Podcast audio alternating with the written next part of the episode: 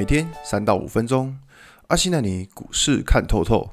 欢迎收听今天的晨间碎碎念。大家早安，我是阿信。今天是七月二十六号，礼拜一。先来为大家整理一下上礼拜的美国股市。道琼指数上涨两百三十八点，涨幅零点六八个百分点。纳斯达克上涨一百五十二点，涨幅一点零四个百分点。S&P 五百指数上涨四点四三点，涨幅一点零二个百分点。费城半导体指数上涨二十点，涨幅零点六三个百分点。可以看到，美股四大指数在上礼拜的时候都是普遍都是创新高啦，除了最废的费城半导体之外。那我这样讲哦，其实，在前几天的下跌的过程当中，就有同学在问说：“诶，老师，那个美股现在是不是要走弱回档，或者转成空头了？”你看哦，这指数一下跌，然后什么空头的言论都出来了。还记不记得在前几天的时候，阿信有跟大家说过，我说现在的美股啊，就是一个涨多回档。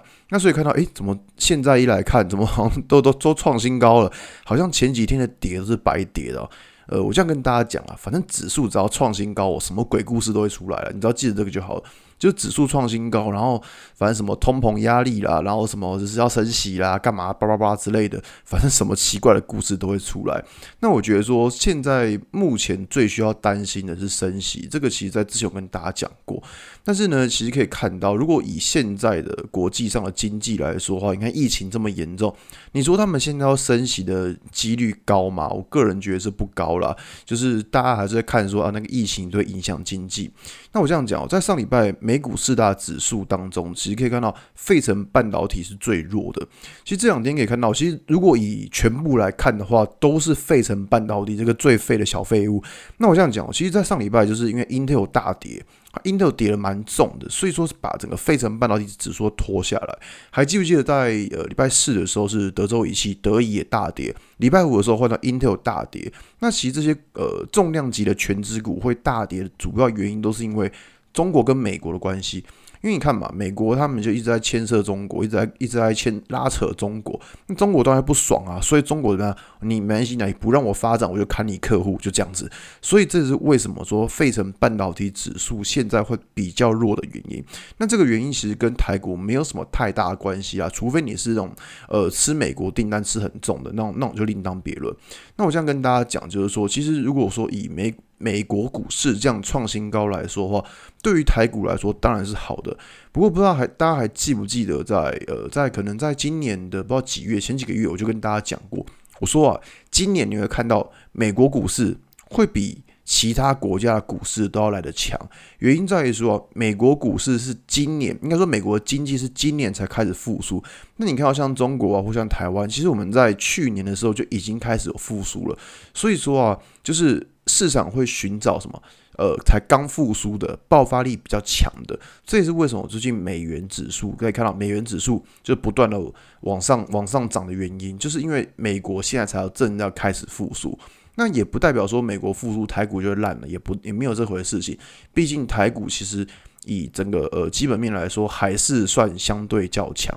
只是我觉得说，大家要去有个有个想法，就是说，不要看到美国股市很强，就觉得台湾股市一定会跟着强，没有这回事情。